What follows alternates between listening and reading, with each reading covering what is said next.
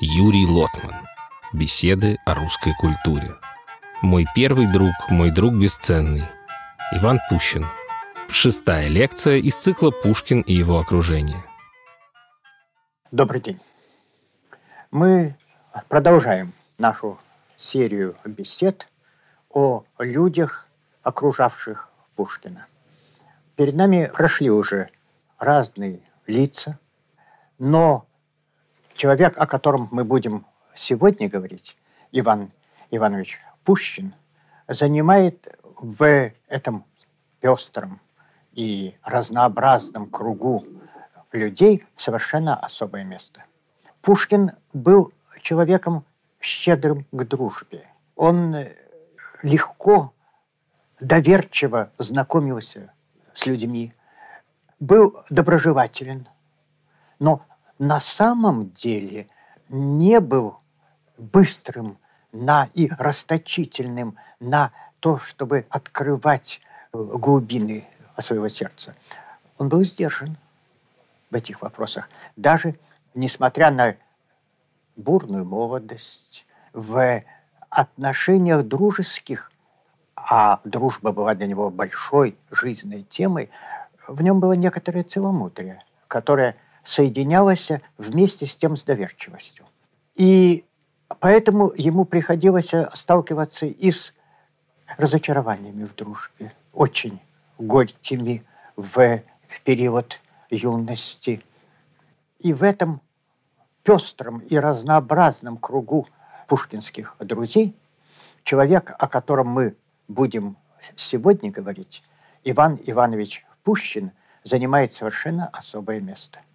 Не случайно Пушкин, обращаясь к Пущину уже находящемуся на каторге, писал «Мой первый друг, мой друг бесценный». Действительно, это был первый пушкинский друг. Пушкин в детстве, в раннем детстве был одиноким мальчиком. Он э, не пользовался особой симпатией матери. Отец – человек добрый, но легкомысленный. По сути дела, э, старшим сыном не занимался. Пушкин в этот, в свой первый период, ребенок среди книг, как правило, французских, как правило, совсем не рассчитанных на детское э, чтение, книг из отцовской и дядиной библиотеки, книг иногда вытаскиваемых тайком, запрещенных для ребенка. Отсюда, между прочим, в конечном счете получилась очень широкая осведомленность Пушкина в французской литературе. И вместе с тем ребенок, который присутствует при разговорах взрослых, а взрослые на него не обращают внимания. Они не замечают, как он слушает и что он слушает. В доме бывают Карамзин, бывает дядя, Василий Львович Пушкин, почти постоянно бывает. Идут э, разговоры литературные в первую очередь, но идут разговоры и светские, идут разговоры не всегда рекомендуемые для детских ушей, потому что мужской разговор той поры это разговор довольно э, свободный, и политически свободный, и в других представлениях тоже. Это, по сути дела, мир Пушкина мальчика. Не случайно, пожалуй, из-за ранних впечатлений его о, о литературе, впечатление о полемике дяди, вообще э, значение э, дяди для первых шагов Пушкина несколько для нас заслонено тем, что в дальнейшем Пушкин относился к дяде с своеобразной добротой, настойной на чрезвычайной иронии. И Василий Львович был действительно смешон в бытовом поведении, в своем желании быть на равных правах другом людей гораздо моложе его, часто делался предметом шуток, почти похожих на издевательство. Но для мальчика этот человек, который обладал одним свойством, чрезвычайной э, добротой.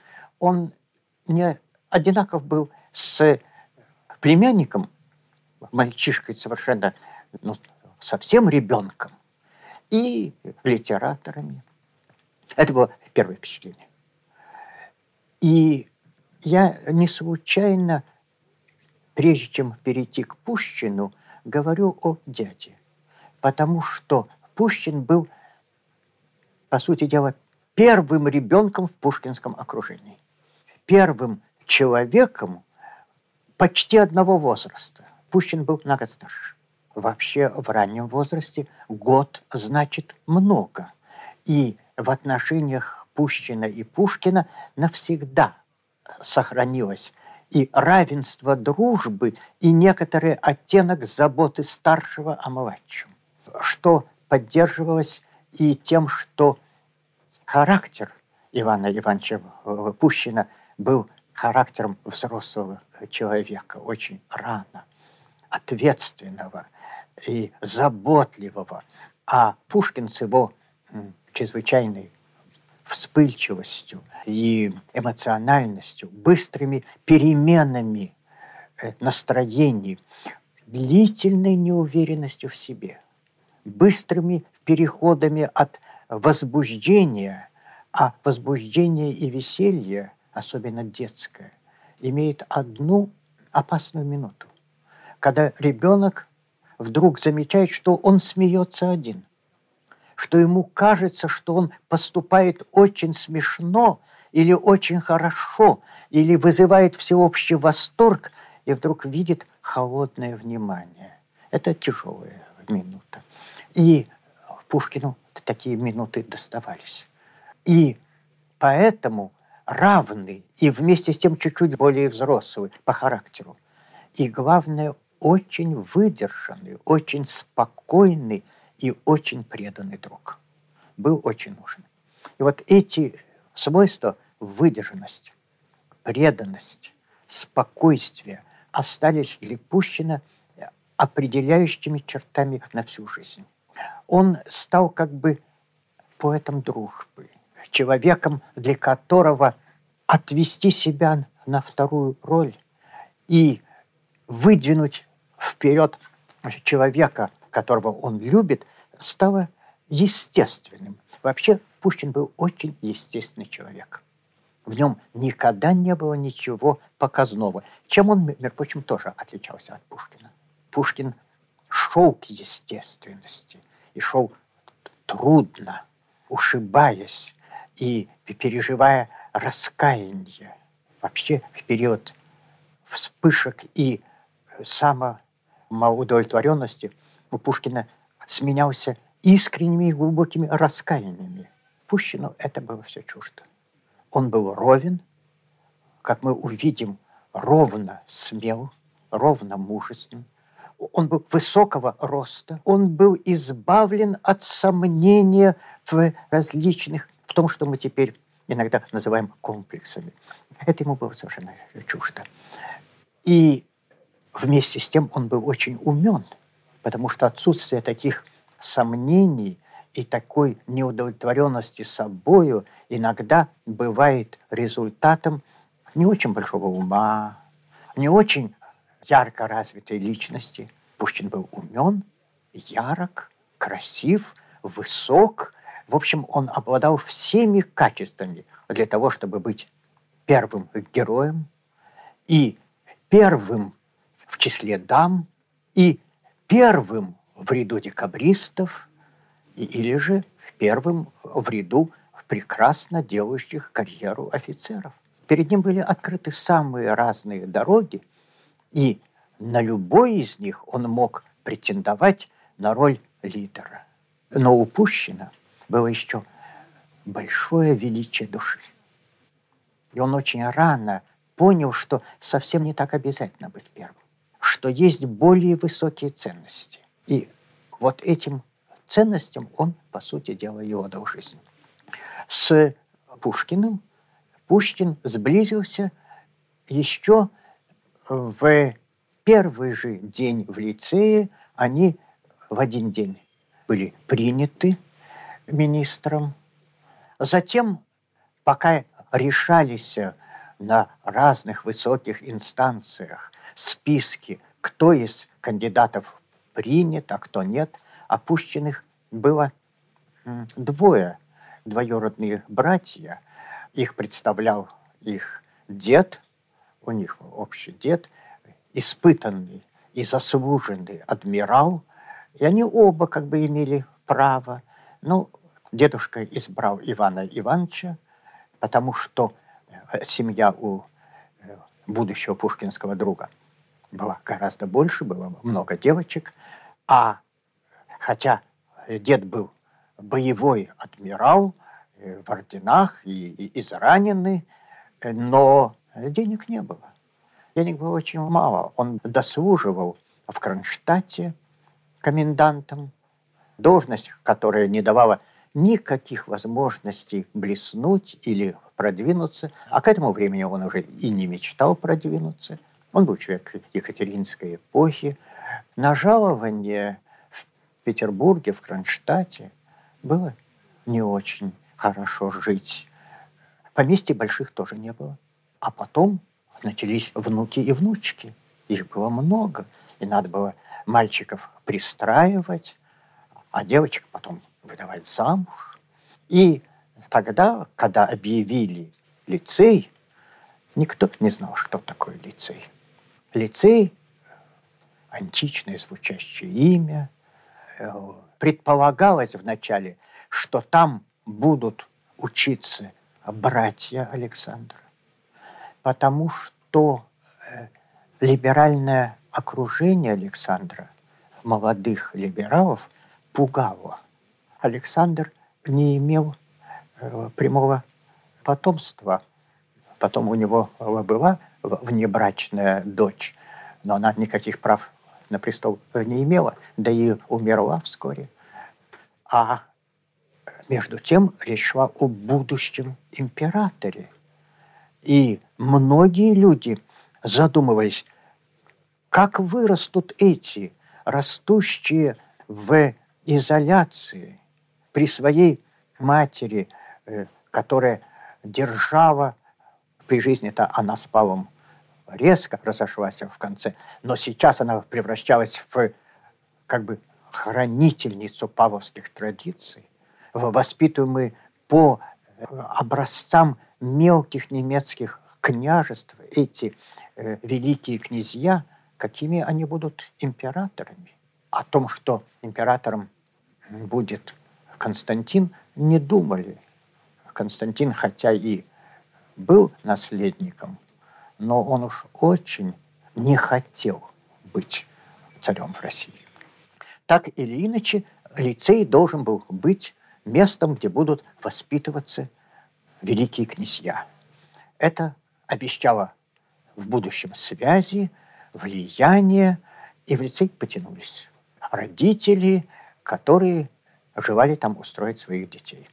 Но вскоре выяснилось, что великие э, князья в лицей не пойдут, что состав будущих лицеистов совсем не такой уж лесный, в основном небогатое дворянство, как правило, хороших старинных родов, но не те, кто могут потом оказывать покровительство будущим сановникам. И в лицей начали попадать люди второго круга, дети из семейств второго ряда. Вот и адмирал Пушкин э, привез туда э, своих внуков. А пока это все решалось, Пущин и Пушкин. Между прочим, надо иметь в виду, что мы вот, вот говорил Пущин и Пушкин, в ту пору э, называть друг друга по фамилиям было принято. В, в, этом был свой оттенок, который сейчас э, совершенно утрачен. Вот два молодых человека, два мальчика с близко созвучными фамилиями, с перспективы в будущем учиться в одном закрытом учебном заведении, э, а учебное заведение было изолировано от э, Петербурга в Царском селе и закрыто от э, свиданий с родными, они затруднялись. Допускались, но их ограничивали. Познакомились еще до того, как они попали в лицей. Это было первое знакомство Пушкина с Пущиным. Пущин в лицее уже стал близким и доверенным другом Пушкина. Их сближала и разница характеров. Характеры у них действительно были разные. Но сближение Пушкина и Пущина так много раз потом подчеркнутое, искренне засвидетельственное и Пушкиным в его стихах, обращенных к Пущину, и Пущиным, который написал воспоминания о Пушкине, уже отбыв каторгу. При этом надо иметь в виду, что воспоминания Пущина о Пушкине – это самые достоверные и самые хорошие для исследователя, да и просто для чтения. Вообще в лицее Пушкин не блистал. Пушкин не блистал нигде. Он не блистал на лицейских вечеринках. Мы не находим его автором в лицейских журналах. Среди э, лицеистов модно писать стихи. Кстати, Пушкин далеко не сразу выдвигается среди лицейских поэтов. А Пушкин не пишет стихов. Пушкин обладал прекрасным слогом. Это видно по его письмам и по его мемуарам, но никогда не избирал для себя завидной участи литератора. Пущин не участвовал и в некоторых лицейских а, проделках. По крайней мере, в историях амурного характера, которые встречаются в лицейской биографии Пушкина, мы упоминаний Пущина тоже не находим. Это не значит, что Пущин был как бы бесцветен. У него было уже в эту пору очень яркая, очень окрашенная область интересов, которую он достаточно скрывал даже от Пушкина. Причем Пушкин, э, Пушкин, извините, не был скрытен. Он был очень доверчивый человек. Но он был умен и он не находил удовольствия в болтовне. Несколько забегая вперед, скажем, что на каторге, а потом в ссылке, он получил название, прозвище Маримьяны Старицы. Это было, конечно, смешно, красивый, высокий, мужественный мужчина с женским именем Маримьяна. Но Маримьяна, она заступница. Она святая, которая защищает слабых. Вот он Маримьяна. И этот человек, близкий друг Пушкина, вместе с тем уже от Пушкина отделен чертой. Он член тайного общества. А Пушкина в тайное общество не берут. То, что общество существует, и то, что оно тайное, это знали все. Это была такая тайна, что когда Михаил Орлов сватался, потом женился, то отец невесты, генерал Раевский, потребовал от будущего жениха ни приданого, Орлов был богат, ни чинов, а того, чтобы тот вышел из тайного общества. Значит, вопрос о тайном обществе обсуждался как приданное при женитьбе. Раевский был, конечно, человек бесспорного благородства. Ему, конечно, доверяли, но все-таки тайное общество, тайное общество, оно не совсем тайное. И эта атмосфера мнимой таинственности, которая была, в общем, приемлемо сразу после Отечественной э, войны, еще в 16-17 годах, потому что это была теория. Это были разговоры между Лафитом и Клико. И это общество быстро увеличивало свои ряды, и одновременно происходило вот что. Оно как бы совсем выходило на поверхность. Оно отказывалось от немедленных кровавых действий. Но это был шаг вперед. Заговорили о том, что Россия для революции не готова. Что готовиться надо лет 15, а может быть 20. Что готовиться надо просвещением. Общество оставалось своим вот революционным, они в конце в идеале видели революцию. Но надо, кстати, иметь в виду, что слово революция ведь тоже имеет разные значения. Впервые оно было использовано французскими астрономами в знаменитой книге «Революцион du globe» – «Революция планет», «Революция глобусов». И обозначала резкие географические перемены. И поэтому, когда заговорили о революции применительно к французской революции, то это была метафора.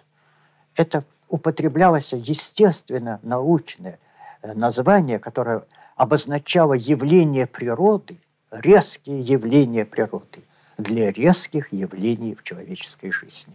А поскольку предполагалось, что природа и есть норма, все мы были русаистами, все мы знали, что человек рожден, чтобы жить по законам природы, а природа создает революции. Поэтому представление о революции не означало еще ни большой крови, ни каких-то эксцессов, тем более отнюдь не означало пересечение честолюбия, пересечение э, партийной борьбы, этической грязи, того, что потом станет так мучительно для следующих поколений, когда окажется, что проблема этики и политики совсем не так хорошо сходятся, а иногда оказываются несовместимыми. Этого всего не было. Это была ранняя, веселая молодость для людей, которые только что победили империю великого императора Наполеона и теперь готовы были победить невежество, отсталость, реакцию. Ведь даже Александр I сказал, с внешними врагами покончено, имея в виду Наполеона, возьмемся за врагов внутренних. А и имел он в виду, позже внутренними врагами стали называть либералов, но Александр имел в виду взяточников, воров государственных, вельмож, которые только как герои Грибоедова, старух, зловещих стариков, дряхлеющих над выдумками вздором. Вот что имел в виду тогда еще молодой и очень популярный император. И на этом этапе для декабристов было совсем не чуждо представление, что они начнут революцию, и Александр присоединится. И, по крайней мере, ведь когда Александр получил очень подробные данные о тайном обществе, он все-таки это достоверно. Он произнес слова «Не мне их карать, я это затею». Но вера в царя гасла. И тогда встал вопрос о том, что надо готовить реальные политические изменения. А как? Просвещением надо увеличивать число членов общества. Надо приглашать, затягивать, включать, привлекать популярных генералов. Или же людей, близких к руководству страной. Ведь молодые люди все в очень маленьких чинах, совсем молоденькие, не очень богатые, влияние у них небольшое, значит, больше члена надо союз благоденствия как бы становится либеральным, почти легальным обществом. И Пушкин занимает в нем видное место. Он на новом этапе. Но период Союза благоденствия проходит. Во-первых, потому что очень скоро сведения проникли к царю, к Александру. Союз стал слишком заметным. А Орлов, который в эту пору имел дивизию и который угрожала потере дивизии, требовал решительных действий. Все это кончилось тем, что э, Союз как бы самозакрылся, объявил о распуске, потому что знали, что правительство имеет сведения. Последнее собрание было тяжелым, потому что члены общества привыкли верить друг другу. И вдруг оказалось, что среди них есть доносчик. А кто, неизвестно. Тогда объявили общество распущенным, а на другой день отменили это решение. И в тайне начали создавать общество заново. Но этот процесс шел очень мучительно и не сразу. На э, севере он вообще затянулся больше, чем на полтора года. И привел еще к одной особенности. Сменился возраст. Те, кто основывали первые общества, отошли на второй план. Отошел в эту пору Чадаев. По сути дела, Николай Тургенев оказался как-то на периферии. Появились молодые люди. И опять среди них мы видим Пущина. При этом потребовались не просто новые люди. Стало ясно, что нельзя ограничиться только военными связями. Нельзя, чтобы заговор включал в себя только людей в мундирах. И еще важно, Россия стонет под злоупотреблениями, особенно в суде. Суд кажется черной ямой. Честные люди не идут в судебные должности. Там гоголевские герои, там городничие, там взяточники, благородные молодые люди идут в гвардию, где сражения, дуэли, смелость, благородство, романтика и богатые родственники. Потому что в гвардии служить дорого. А человек в штатском – человек презрительный. Пушкин, а, забыв, что он сам в штатском, говорил, писал, что Грибоедов, писал на Бестужеву, Грибоедов сделал бы лучше, если бы сделал а, Молчалина еще и трусом. Штатский трус среди смелых военных. Пушкин забыл, что Чацкий тоже штатский. Правда, очень недавно. Помните? В женах, в дочерях, к мундирам та же э, страсть. Я сам к нему давно от нежности отрекся. Он э, недавно штатский, но все-таки он штатский. Штатский среди военных будет смешон. И Пушкин мучается, что он штатский. А Пушкин сознательно одевает штатский фраг. Кстати, штатский фраг в эту же пору одевает и Рылеев. Но в дальнейшем именно э, Рылеев станет во главе Северного общества. Пущин со свойственной ему скромностью уступит Рылееву эту роль. Он уедет в Москву. Он в штатском, он служит в суде. Самая неуважаемая должность. Потому что он считает, что надо облагородить, поднять престиж гражданской службы. Ибо именно она соприкасается с народом. Именно оттуда идет главное оскорбление для народной массы. И он, как всегда, свои убеждения закрепляет личным примером. Кстати, штатский фраг Рылеева и Пущина разные.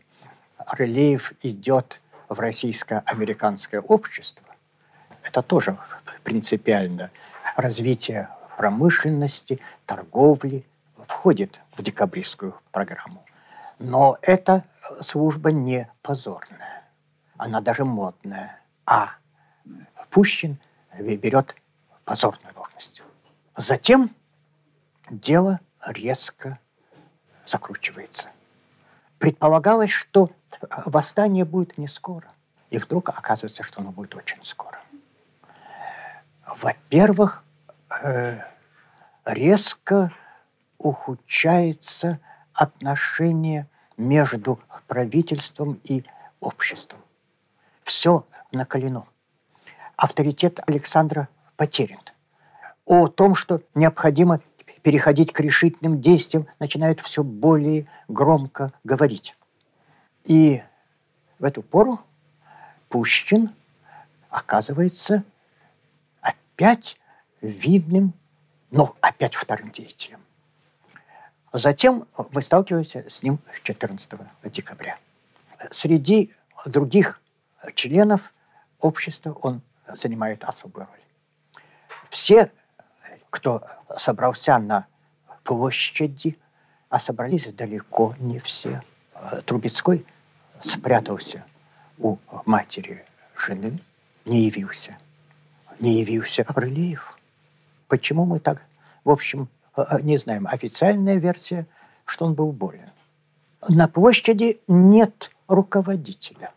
Пущин во фраке.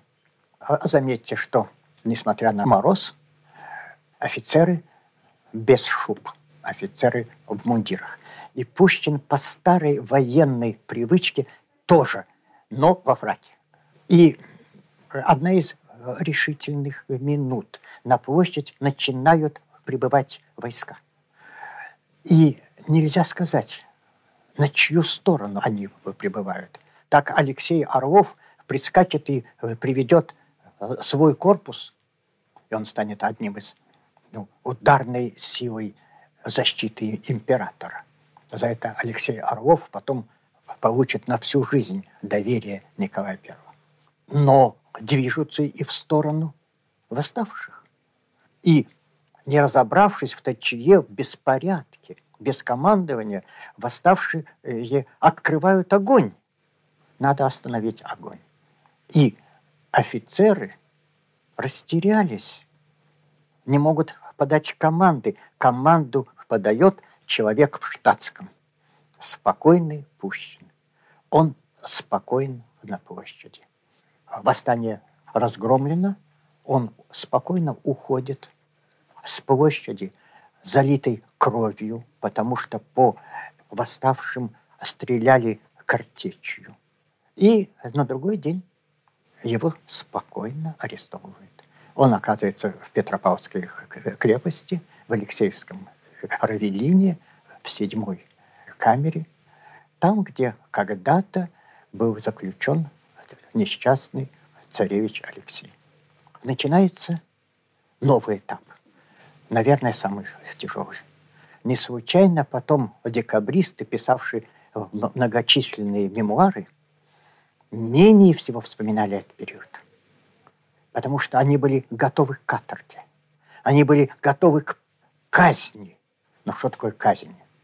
Поэтическая казнь. Толпа народа, гордый человек, эшафот.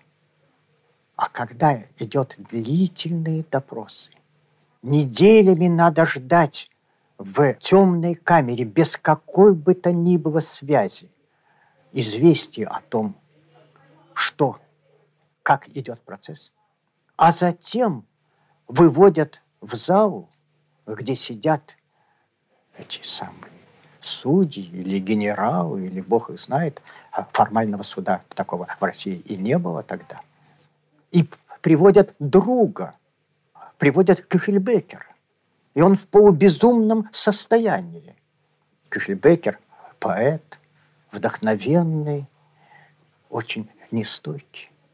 Он в полубезумном э, состоянии в глаза в Пущину подает свидетельство, которые приведут на эшафот. И Пущин помнит, что это его друг. Он не возмущается, он только твердо повторяет свое показание и отрицает правдивость показания Кюхельбекера. Потом Кюхельбекер будет рыдать от раскаяния. Он был почти безумен. Пушкин был из немногих, сохранивших полное хладнокровие во время следствия. Получил он наказание, приговор ужасный. Он был приговорен к смертной казни по первому разряду. Но э, все приговоры э, давались с таким заскоком, чтобы потом император мог проявить милость. И это было заменено пожизненной каторгой. Затем для Пушкина началась каторга, которую несколько раз меняли, снижали до 10 лет. 10 лет на каторге он отбыл. Затем ссылка. Ссылку он пережил с необычайным благородством. Опять, как Маримьяна, он заботился о других. Он в мемуарах декабристских опять ему отводится особое, всегда второе, но первое по благородству место. Сохраняя ум и самообладание, он сохранил себя и физически. Он дожил до конца каторги. И еще вернулся и написал тогда воспоминания о Пушкине. В списке декабристских имен и в списке а, друзей Пушкина Пушкин занимает особое место. Это критерий благородства. Это человек, который мог с честью прожить такую жизнь, которую немногие могли бы выдержать. И в окружении Пушкина это верный, неизменный первый друг. Благодарю за внимание. Мы благодарим Эстонское национальное телерадиовещание за предоставленные записи лекций Юрия Лотмана.